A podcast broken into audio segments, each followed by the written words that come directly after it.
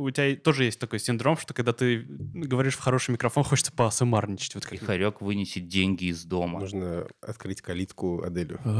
Отвори потихоньку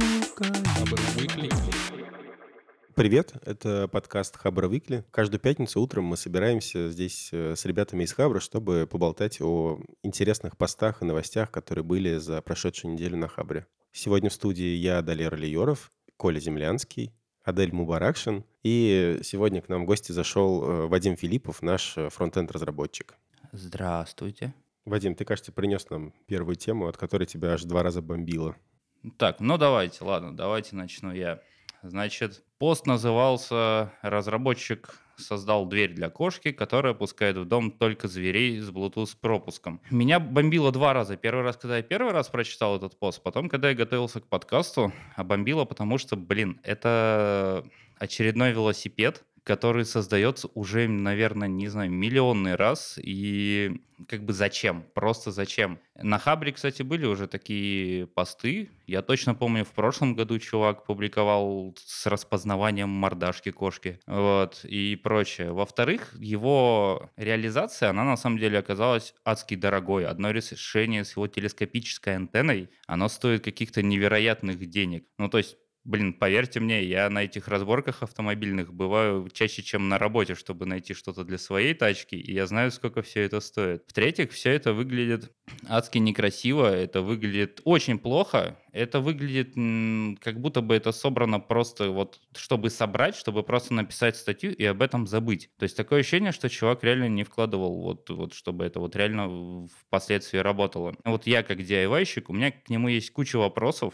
Типа, чувак, а где у тебя какие-нибудь аккумуляторы? Что если у тебя будет очередной какой-нибудь ураган Катрина, и у тебя выключат свет? Как, как кот проникнет в дом, чтобы его не унесло? А ты можешь э, кратенько рассказать, как он это сделал? Короче, во-первых, у него есть Raspberry, которая управляет всей этой ерундой. Он купил телескопическую антенну. Это такая штука примерно из 90-х. Мне кажется, сейчас ее уже мало кто делает в из автоконцернов. Вот. И у него есть достаточно дешевые Bluetooth метки, которые одна висит на коте, ну, типа на его... Как это называется, господи? Ошейник. Ошейники, да. Вот. И когда он подходит, значит, к двери, Bluetooth метка соединяется с Raspberry, понимает Raspberry, что это то, что нужно, и начинает открывать дверь. Там, чтобы вы понимали, эта антенна судя по видео, открывается ну, где-то минуту. У меня кот столько не выдерживает. Он если мяукнул, открой мне дверь, и я в ту же секунду не начал опускать ручку, ему это уже больше не надо. Поэтому тут, я думаю, та же история будет. Плюс у него эта Bluetooth-метка, которая висит на шее кота, она достаточно большая. То есть, мне кажется, она, во-первых, ему мешает. Вот. Во-вторых, там в комментах был потрясающий момент, когда можно поймать кота, снять с него, значит, Bluetooth-метку, повесить ее на хорька, и хорек вынесет деньги из дома. Офигенно. Это, по-моему, гениальная идея. Надеюсь, ее никто не будет реализовывать. Вот. Он, например, использовал очень странное решение с двумя блоками питания. Первое, которое питает малинку. Второе питание, это непосредственно для этой антенны. Там так получилось, что антенна питается от 12 вольт, которые всегда есть в автомобиле, а 5 вольт у него уходит на Raspberry. Непонятно, для чего это было сделано. То есть, ну, во-первых, можно было подставить э, понижающую DC-DC штуку, которую из 12 сделает 5. То есть, ну, как минимум освободить э, розетку. И как-то... Ну и плюс, блин, Raspberry, серьезно, это штука, которая стоит...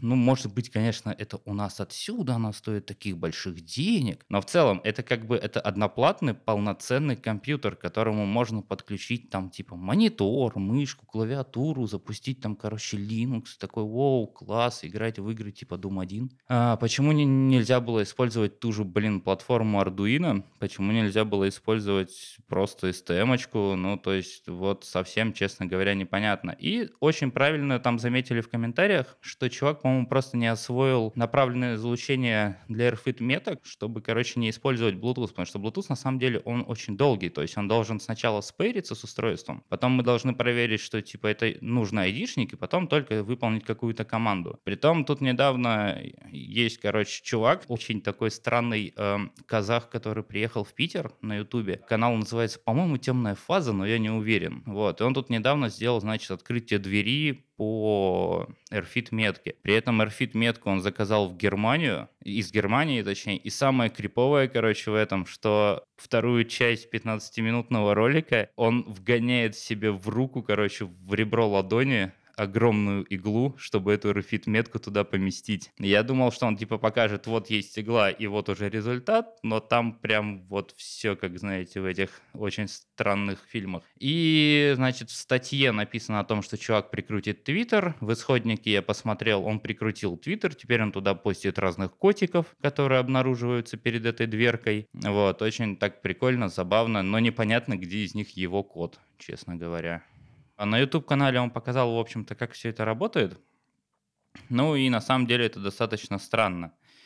Потому что как-то... Ну, короче, вот реально, я как э, чувак, который периодически занимается назовем это самоделками. Вот, у меня есть вообще идея все это написать на JavaScript, сделать, короче, микроконтроллер, который можно, ну, точнее, он уже есть, типа написать на JavaScript, я же фронтендер, и сделать, короче, открытие калитки для своего кота. Правда, я еще не придумал, куда, потому что на дом я еще не заработал. Вот. Надо начинать с малого, я считаю. Сделать калитку в туалет. Сделай ему домик, э, в который будет калитка. Сделай этот микроконтроллер, а там уже дом, ну, сам прирастет.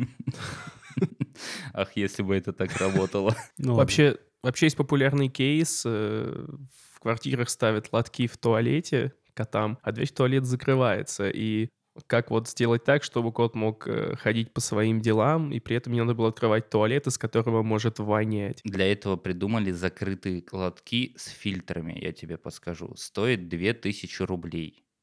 А еще есть такие наполнители, которые комкуются и вот запахи сохраняют в себе.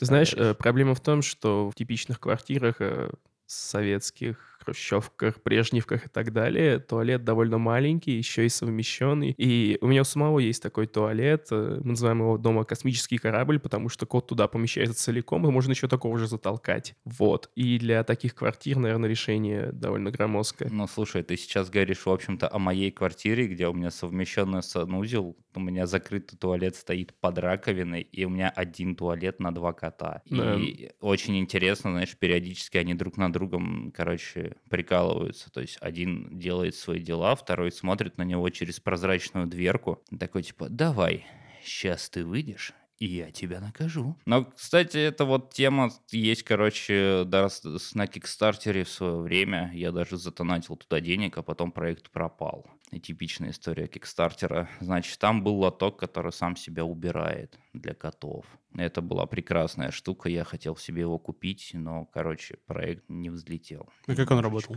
В чем принцип? Принцип такая, знаешь, лопатка. Ну, то есть там все это работало только для таких котиков, которые ходят в лотки. э, Это называется типа сухой лоток. То есть когда только сетка. Вот. И там типа определялось, есть ли что-то на этой сетке. И осторожненько смахивалось лопаткой вниз. А там такой закрывающийся контейнер. И это было забавно достаточно. Кота, кота не зажевывало, интересно. Ну, слушай, у меня у родственников кот вообще ходит прям в унитаз. Я каждый раз, вот когда это вижу, ну, знаешь, так ты открываешь дверь, а там кот, ему только газеты не хватает. Типа, знаешь, сидит такой, читает, как в этом было, как его, господи, Брюс Всемогущий, только там с собакой вот такая история. Вот, и то есть ты смотришь, а там, знаешь, там кот, он же, он же не просто сидит. Это, это какая-то прям странная, да, у нас странный разговор пошел, ну ладно. А он прям, он пытается, короче, держать баланс. То есть, чтобы ты понимал, у него голова в ванной, все остальное вот там. И вот. Это капец, ну, дыра в унитазе здоровая. Точки опоры нужно иметь, ну, довольно Слушай, на я- большие расстояния. Это же коты. У меня кот огромный, он весит что-то килограмм 8, наверное. Так эта зараза может, знаешь, по фанерке 4-миллиметровой пройти. А как они? Они опираются четырьмя лапами на ободок? Или как? Да, да, он держится за ободок. Охренеть. И такой. У них же есть хвост. А, Ну, типа, хвост им помогает офигенно держать э, равновесие. Это то, почему мне кажется, что вот эти вот все штуки, которые, знаешь, хвост на нейроинтерфейсе, это прям крутая вещь для всяких альпинистов и прочие штуки. Видите, видите, какие отсылки к прошлым подкастам всяким, да? Главное, что у нас есть отсылки к технологиям. Можно еще называться техноподкастом. Техноподкаст, да. Технокошачий. У нас не всегда это соблюдается, да. Но мы же все котики. Хочу признаться, я не умею вести дискуссии. Ваня, прости. На самом деле, когда я читал тот пост, я сначала думал, что, типа, кейс высосан из пальца, ну, нафига делать систему распознавания котов, ведь, э, ну, обычно, как бы, твой кот тебе приходит, чужие коты, они, ну, шатаются вокруг, и если их что-то особо не привлекает, там, какой-нибудь э, запах еды из дома, может быть, они, наверное, и не сунутся. Ну, то есть, сам кейс высосан из пальца, мне кажется. Я на самом деле э, сталкивался тоже с тем, что даже вот, например, в моем родном городе в э, ветеринарных клиниках в целом предлагают такую услугу. И в целом я вижу, что это довольно, скажем так, популярная, скажем так, услуга. Насколько я помню, она упрощает э, процесс оформления этого животного, если ты вдруг куда-то с ним едешь. Я помню, что по этим RFID-меткам можно найти медкарту у ветеринарной клиники, например. И, возможно, там еще есть какие-то бонусы, которых я не знаю. Ну, а в частности, их можно использовать для, для подобной автоматизации. И тут у меня, кстати, я вспомнил сейчас, у меня друг живет в городе Ванта,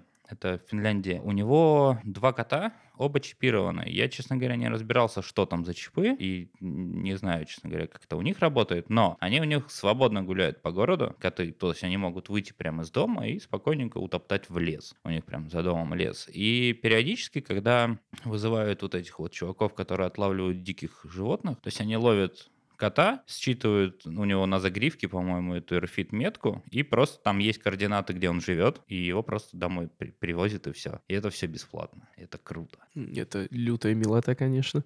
Коты должны жить на свободе. Свободу котам. Хороший, по-моему, конец. Следующая тема тоже очень интересная. Я видел кучу гифок из этого поста, скажем так, и они прям очень занятные. Расскажешь? Ну, давайте. Тема называется... А, ну, конечно же, у меня интернет выключен. ИИ научили играть в прятки, а он научился мухлевать. Ты зачем такой голос делаешь? Шалун. Повышает нам рейтинг. А, да. Кто автор? Энни Бронсон — это наша новостница. А, ну, окей. В общем, э, действительно, сотрудники OpenAI замутили такую песочницу, в которой несколько искусственных интеллектов, независимых друг от друга, э, поместили и дали им разные роли. Половине из них дали роль охотников, половине, значит, роль, э, ну, как сказать, жертв, наверное. А, И суть была в том, что там задали обычные правила пряток. Там были несдвигаемые стены и сдвигаемые какие-то препятствия, вроде как коробок и лестниц. И буквально среди, спустя уже несколько итераций как бы ученые заметили, что э, искусственный интеллект очень интересно себя ведет. А Для начала, ну, понятное дело, что э, просто в первых же итерациях искусственный интеллект жертв, скажем так, очень быстро научился прятаться, но каждый раз с новой, с новой итерацией э, происходили очень любопытные эволюции в их тактике. Так, там сначала э, суть была в том, что жертвы научили пользоваться кубами, чтобы загораживать дверные проемы в стенах, чтобы охотники не могли их, э, к ним добраться. Затем уже охотники догадались, что можно использовать лестницы, чтобы перебраться через стены. Это уже любопытно. Затем, э, но этим дело не ограничилось. Э, Дальше уже искусственный интеллект начал просто хакать эту песочницу, в которой они находились. И э, дошло до того, что для начала эм, охотники додумались под определенным, ну, каким-то определенным образом хвататься за объекты, и это позволяло им использовать баг физической системы симуляции и взлетать над этой песочницей, чтобы находить своих жертв с воздуха. А после этого жертвы придумали под определенным углом заталкивать объекты в стену, чтобы проходить сквозь стену и прятаться под этой системой. Это это великолепно, Мне, кстати, еще с лестницами понравилась э, вот эта история, где там, короче, первое такое, значит, чуваки используют лестницу, находят жертв, жертвы такие, так, мы все поняли, и они просто тырят эту лестницу. Да-да-да. Они тырят лестницу, затыкают двери и такие, и что ты мне сделаешь? Я в другом городе. Точно, Типа, точно. «Воу». Вот, на самом деле, да, это классная штука. Я просто не знал, как ее развернуть, потому что, ну, блин, искусственный интеллект, да, это такая интересная тема, в которой очень долго можно разбираться, и тут Тут интересно, как, как это все можно использовать. То есть они взяли же не просто какую-то пустую штуку, они ее до этого проверили на, по-моему, доте, или Мгм. я не особо выиграл. Там другие боты были. По-моему, те же. Там Нет? была история, Та что... же компания, но совсем а, та другой же интеллект. компания, но другие боты. Там была история, что OpenAI сыграли матч с командой каких-то Dota 2 чемпионов, по-моему, из Китая. или Да, из они два Китая. года, два года подряд стали чем- чемпионами. Да, и, собственно, кожаных мешков надра- надрали им задницы как следует, да, по-моему. Здесь надо упомянуть несколько нюансов, потому что у меня тоже есть что сказать. Во-первых, там пул чемпионов был ограничен у ботов, потому что, ну, OpenAI сами объясняли, что обучать на всех чемпионах было бы 10 в квадрате раз дороже и сложнее. В общем, сто раз. 10 в квадрате. Почему я так сказал? Вот, там гораздо интереснее, как в комментариях упомянули, что ситуация в корне изменилась, когда этот искусственный интеллект запустили в мультиплеерные баталии обычных игроков. То есть всем в мультиплеере стало возможно попасть на эту команду ботов. У искусственного интеллекта вообще не было шансов. Там была какая-то команда полупрофессионалов, которая их победила 9 раз подряд. Ну, так искусственный интеллект, это же, блин, это такая штука, которая, э, она выбирает всегда наиболее вероятную модель поведения, да, типа. И вот очень хороший пример мне жена вчера рассказала на шахматах. То есть 100% вероятности, что если ты пойдешь с пешки, ты выиграешь партию. Вот. Но человек имеет абстрактное мышление и может делать вообще не то, что ожидает от него нейрка. То есть она такая, так, значит, я думаю, что он пойдет вот так, типа вот сейчас сюда ладья, туда лошадь. А он такой, а, к черту все, вот тебе пешку вперед. Дай-ка я тебя удивлю, да, типа? Понимаешь, да, да. И для нее это была очень маловероятная штука, и она начинает заново все переучать все свои ноды вот эти. И поэтому они, в общем-то, и проигрывают. То есть мне не очень понятно, как это работало с Go, потому что Go — это игра, которую, ну, блин, там очень тяжело какую-то модель составить так-то. Вот. Но как-то они умудрились. И здесь, в общем-то, короче, я сначала, когда прочел новость, я такой, вау, круто! Это же, значит, можно им дать автоматы, и вперед. Но, короче, нет. Так, к сожалению, это не работает, но я вот для себя придумал пару кейсов, что, типа, такими штуками можно реально проверять, во-первых, игры на вот эти баги, чтобы больше этих спидранеров всяких на ютубе не появлялось. И прострелы сквозь текстуры в Counter-Strike. Ненавижу этих людей, господи, меня. вот- Это геймплейная фича. я в общежитии был самым плохим игроком, потому что меня со слона в пиксель прострела убивали постоянно в голову. Вот. А, Опять же, можно проверять реально архитектурные решения, если там, ну, типа, физические какие-то модели, да, типа натравить их там, шатать вот эту трубу. Упадет дом, не упадет дом. То есть это вот, вот для этого, наверное, это прикольная штука. Ну да. Мне кажется, здесь вопрос в том, чтобы перенести реальные условия в понятные искусственному интеллекту модели и сделать это максимально точно, чтобы он смог отработать по ним так, чтобы у нас был максимальный применимый эффект. Как-то так. Ну, то есть э, условия окружающей среды вокруг нас, они очень нестабильны, непостоянны, и куда-то их зашить э, сложновато. То есть вот, этот вот, вот эта вот конверсия туда и обратно, мне кажется, это такое тоже слабое место. Ну, кстати, знаете, я обратил внимание, и для меня это было странным, что за достаточно большое время, что я читаю про всякие нейронки, это, наверное, одна из первых статей, где в комментариях никто не кричит «А, Скайнет близко». Ну, у нас же очень разумное такое думающее сообщество, разве нет? Но я тебе могу показать 100 других комментариев, где типа «О, Скайнет, нас убьют, зачем люди это разрабатывают, ужас, а, вот это вот». Ну, особенно про Boston Dynamics, вот эти вот чуваки, которые прям «Воу, танцующий робот». Ну, людям просто жалко этих роботов. Возможно. Ну, как Коридор Digital сняли отличный ролик на эту тему. Блин, Да. у меня родился другой комментарий, там надо пошутить было про вьетнамскую войну, типа, если бы у гуков такая была модель, они бы успешнее прятались. Джонни на деревьях, под деревьями, над деревьями, да. Сложно. В деревьях. В деревьях, да. Вообще это мог- могло бы помочь повстанцам, я думаю. Подожди, так они же выиграли войну в итоге, вьетнамцы. Зачем им искусственный интеллект? Но он бы мог пригодиться тогда и Меньше и потерь, меньше потерь, понимаешь, возможно. Я, я не знаю, честно говоря, я про вьетнамскую войну как-то не очень. У меня флешбеки есть, войны нет. Ну, там, насколько я помню, много было завязано на прятках э, в- деревьях, на деревьях. Я помню, там Форест Гам бегал. Это типа все мои знания. Эм, Давайте дальше. Ой, дальше очень интересная тема. Очень интересная тема.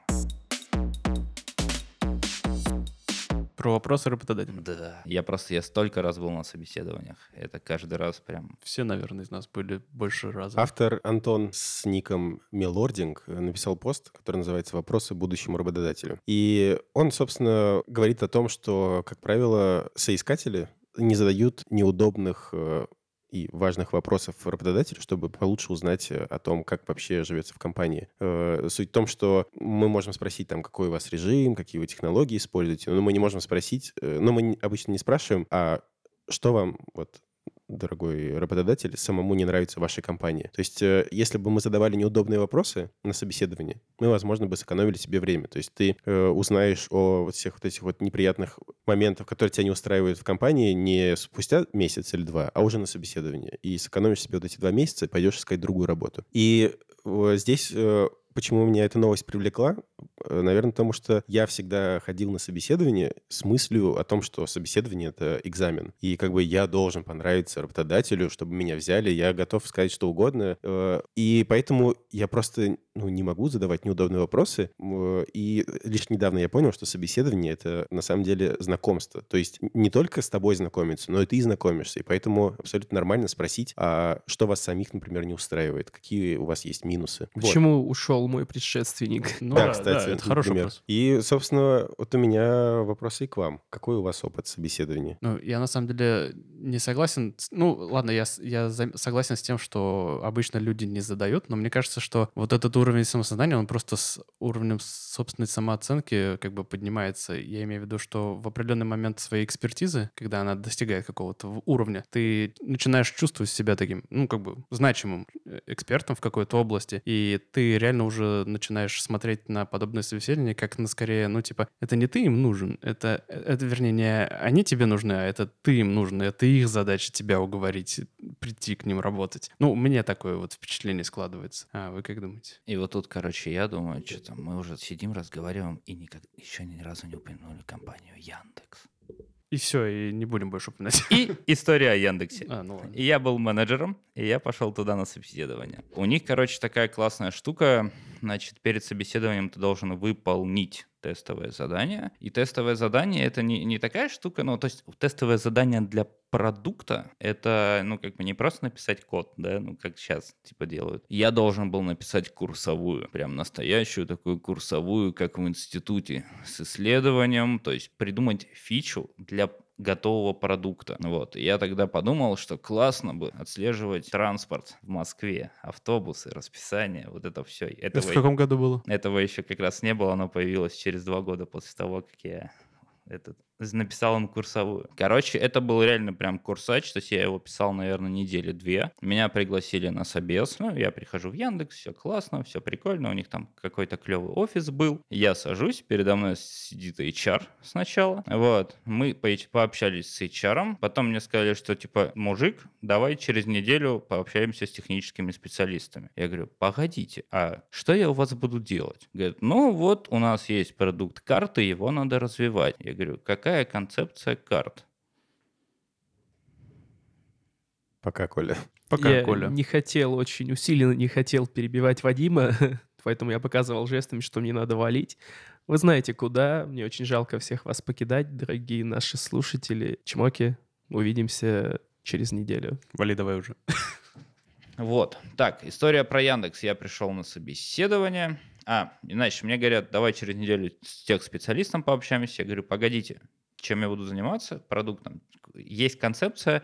Нет. Я говорю, в смысле нет? Говорит, ну, у нас есть идеи, мы их типа будем двигать потихоньку. И потом когда я сказал, типа, а почему ушел предыдущий чувак, я уже такой, типа, ну, я поначитался статей на Хабре, как проходить собеседование. Вот, и я спросил у них, где, типа, где мой предшественник, почему он ушел. Мне сказали, он не справлялся с задачами. И тут я такой, так, подождите, а что значит справляться с задачами в вашем понимании? Ну, вот вам руководитель ставит дедлайн, вы разрабатываете задачу, и к дедлайну должны выпустить хотя бы МВП. Я говорю, ну я же продуктолог я должен задавать дедлайн. Нет. И на этом этапе я сказал, извините, ребята, я на следующей неделе к вам уже не приду, потому что это фигня какая-то. Извините. Ну, это очень поучительная история. Короче, я на самом деле, то есть у меня в чем была проблема? Я 7 лет отработал на одном месте. Это была веб-студия у меня в Зеленограде. И очень было страшно оттуда уходить. Я пытался два раза покинуть компанию, на третий раз только смог.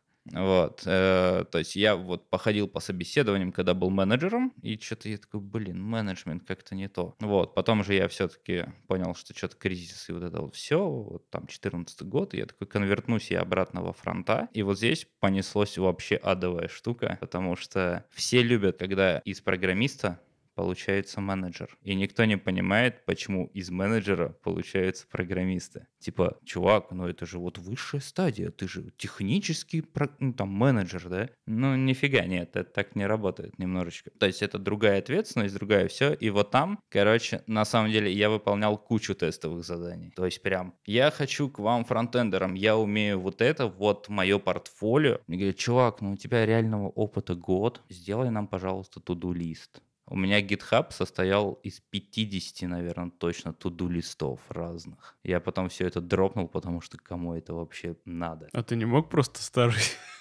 Нет, они там, ну, у них там, знаешь, свои фичи были. Типа, вот тут нам Angular.js, тут нам Angular 2, тут нам, Ой, пожалуйста, React.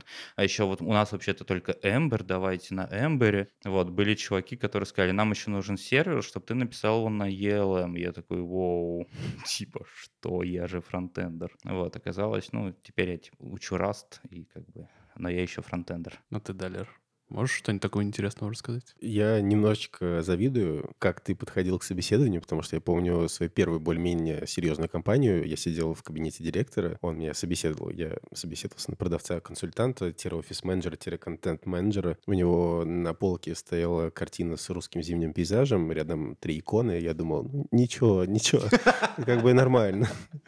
Я думал, ну, люди многогранные личности. И вот э, степень моей подготовки к жизни альденте был тогда. Слушай, подожди, а если ты вот осознал, что, эм, получается, только сейчас что это диалог в две стороны. Как ты собеседовался в Хабр? А вот как раз, э, когда я уходил из студии, арт-директор студии один мне давал советы какие-то. Ну, типа, ну, ты спроси там как раз все вот это вот. А какие у них там есть минусы? Задавай побольше неудобных вопросов, э, познакомься с ними. И я тогда задумался, и правда ведь то, что у меня есть э, богатый опыт, какие ну, много навыков, и я в целом хороший работник. И, в общем, в какой-то момент у меня тогда поменялась, видимо, э, как-то самооценка. Мне кажется, вот это все как-то очень э, граничит с комплексом самозванца и с твоей самооценкой. И в тот момент у меня какое-то перерождение произошло. И я поэтому в Хабр уже шел э, с другим отношением к собеседованию. Естественно, я задал не те вопросы. Через какое-то время я что-то понял. Не, не такое уж прям супер криминальное. Вот. Но в любом случае, это уже был совсем другой, э, другое собеседование, когда я шел в Хабр. Более взрослые. А расскажи, как ты, у Леб... как ты проходил собеседование как раз в студию Лебедя? Я сделал тестовое задание. Э, слишком, возможно, запарился и купил билет в Москву. Я переезжал тогда из Самары в Москву. Я сделал тестовое задание, отправил и купил билет. И, к счастью, мне потом позвонили и сказали, Далер, приходите на собеседование. Потому что иначе я приехал бы в Москву без денег, какими-то там кредитами и без работы. У меня были фантазии, что я там буду работать, типа преподавать гитару, вот, все дела. Но, к счастью, в общем, э, я... Ты не слышал, как он поет? К сожалению, нет но я преподавал гитару. Такая история. На самом деле вот эти все советы, все вот эти штуки о том, что задавать работодателю, реально не работают в такой фигне, как Enterprise. Абсолютно. Там непробиваемые чуваки. Я прошел Enterprise, я его прям нажрался на всю жизнь, и что-то я больше не хочу туда. Вот, это, вот, вот там реально это не работает. Там ты приходишь, как будто бы, знаешь, тебя ставят у стенки, и типа неправильный ответ, пуля в лоб. Вот это так происходит. Ну, кстати, я был в одной такой enterprise э, компании, в которой ребята сами тебе говорили, что здесь не так. Возможно, мы с ними отчасти были знакомы, но они прям не стеснялись и говорили, что какие есть проблемы, и говорили, почему они от этих проблем кайфуют. То есть для них был собственный челлендж с этим проблемами разбираться. Они, видимо, искали себе союзника. И они прям, не стесняясь, э, там как-то э, рассказывали, что у них да как. Вот у них типа такой офис, много цветов, серый, пластиковый, зеленый. Звучит как секта. Если ты их знал, это понятно, потому что я приходил в Enterprise э, по рекомендации своего друга, который там работал, но так как он был типа, по-моему, техдиром, он типа сказал, я тебя не буду собеседовать, потому что это неправильно. Вот. А те чуваки, которые меня собеседовали в итоге, они не знали, что я с ним знаком. И то есть я им нормально задаю вопросы, типа, а вот у вас там, я знаю, у вас с фронтом все очень плохо, да, у вас куча всего, куча разных банков, как вы справляетесь, сколько у вас фронтов? Говорит, ну, ты как бывший менеджер, мы надеемся, что ты все исправишь. Я такой, да? А как? Они говорят, ну, как-нибудь разберемся. Я такой, а, давайте. Типа, но мне казалось, это классная перспектива, типа, поднять с колен фронтенд в компании, которая делает банковские системы. Где они сейчас, кстати? Они до сих пор топ-1 интегратор. Ну, то есть ты поднял с коленных. Но не сказать, что я прям поднял с колен, но я не уронил их глубже. Я чуть-чуть повысил уровень, потому что они писали на первом ангуляре. Вот, мы перешли там на TypeScript, но это в основном связано с тем, что IBM перешла на Angular 2 и вот это вот все. У них сейчас вообще круто, у них есть отдельный отдел, который работает с Big Data. И вот у вас был потрясающая новость про Сбербанк, кредиты, и я знаю, кто это сделал. И, к сожалению, я в этом участвовал. Я бы мог вам рассказать, но там, короче, ну, у меня на 10 лет есть бумажка о том, что я не могу. А то, что ты нам говоришь о своем участии... Э, это, это пофигу, нормально? я не должен разглашать, как это устроено там внутри, понимаешь? Что ж, пора заканчивать. Привет. Значит, пока ребята записывают подкаст, я иду по улице, направляюсь на встречу с UX-дизайнером компании Harman Kardon. Поговорим о том, какой вообще бывает UX в устройствах, у которых нет дисплея. Ну а вообще я записываю это все это, чтобы поделиться впечатлениями от первого дня с 11 iPhone Pro Max и часами пятой серии. Но если кратко, то типа огонь. Камера. Раньше был и телеобъектив, и стандартный, но теперь появился ширик. И из таких бытовых впечатлений очень круто подходит для съемки в небольших помещениях. А мне кажется, у нас везде небольшие помещения в России. Быстрее ли работает? По сравнению с э, XS Max, может быть, чуть-чуть. Но, честно, разницы особо я не заметил. Точно быстрее срабатывает Face ID, то есть задержки теперь нет вообще никакой, просто делаешь свайп наверх и, собственно, все разблокируется угол обзора вот этой системы, которая э, распознает лицо, тоже стал пошире. Теперь телефон чаще может лежать просто на столе, э, его не обязательно брать в руку, и можно опять же сделать свайп, и все там тоже разблокируется, лицо распознается. Время работы вроде как по субъективным ощущениям действительно дольше. Эта модель должна работать на 5 часов дольше, чем XS Max, который был у меня до этого. До этого мне его хватало на целый день. Вчера я вот пришел, весь день не ставил его на зарядку. Я вытащил его из коробки около часа дня. Там было процентов 90 заряда. И, собственно, до часу ночи он дотянул, там осталось еще 10 процентов. И вот тогда я поставил на зарядку. Зарядка, кстати, быстрее. Штекер поменялся, он стал побольше. Там теперь на стороне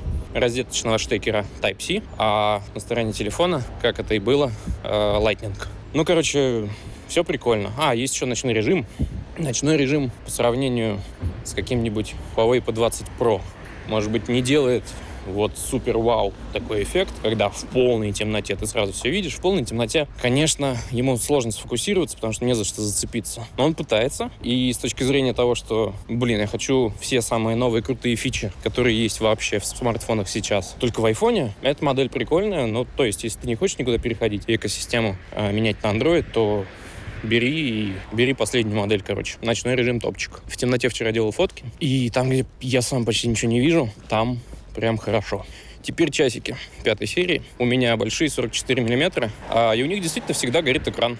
Только у него снижается яркость, снижается э, frame rate до 1 Гц. Это один кадр в секунду. Соответственно, там перестают так сильно быстро обновляться, типа, например, секундные стрелки, потому что это могло выглядеть, ну, типа, небрежно. Ну и какие-то такие другие штуки. Прикольно. Работают столько же. Разрядиться до вечера не успели. Зарядка подходит старая. И еще прикольный момент, когда руку опускаешь, всякая sensitive информация там не исчезает, а блюрится. Вот такие пироги. Брать или нет? Блин, пока не знаю. За один день мало чего понятно, но если у вас не было иксов, то брать, мне кажется, точно стоит, если вы подумаете об этом. Если были иксы, я пока вам ничего не скажу. Будет полный обзор на Хабре. Заходите, я все расскажу. Пока. Спасибо, что слушали нас. Это был подкаст Хабра Уикли. Мы его сделали при помощи подкастерской. Нас записывал сегодня звукорежиссер Сергей Дмитриев. Подписывайтесь на нас э, везде, где нас можно послушать. Мы появились недавно и в Spotify. Ставьте оценки, да, пишите свои комментарии, они нам э, очень пригождаются, спасибо за них. Э, э, мы их э, учитываем. Например, надеюсь, у нас стало качественнее звук. Мы используем теперь, наконец, поп-фильтры и ставим тайм-коды. Поэтому все, что вам... Все ваши пожелания оставляйте нам в комментариях. Хороших вам, э, хороших выходных. Пока. Пока. Хабр. Хабр Weekly.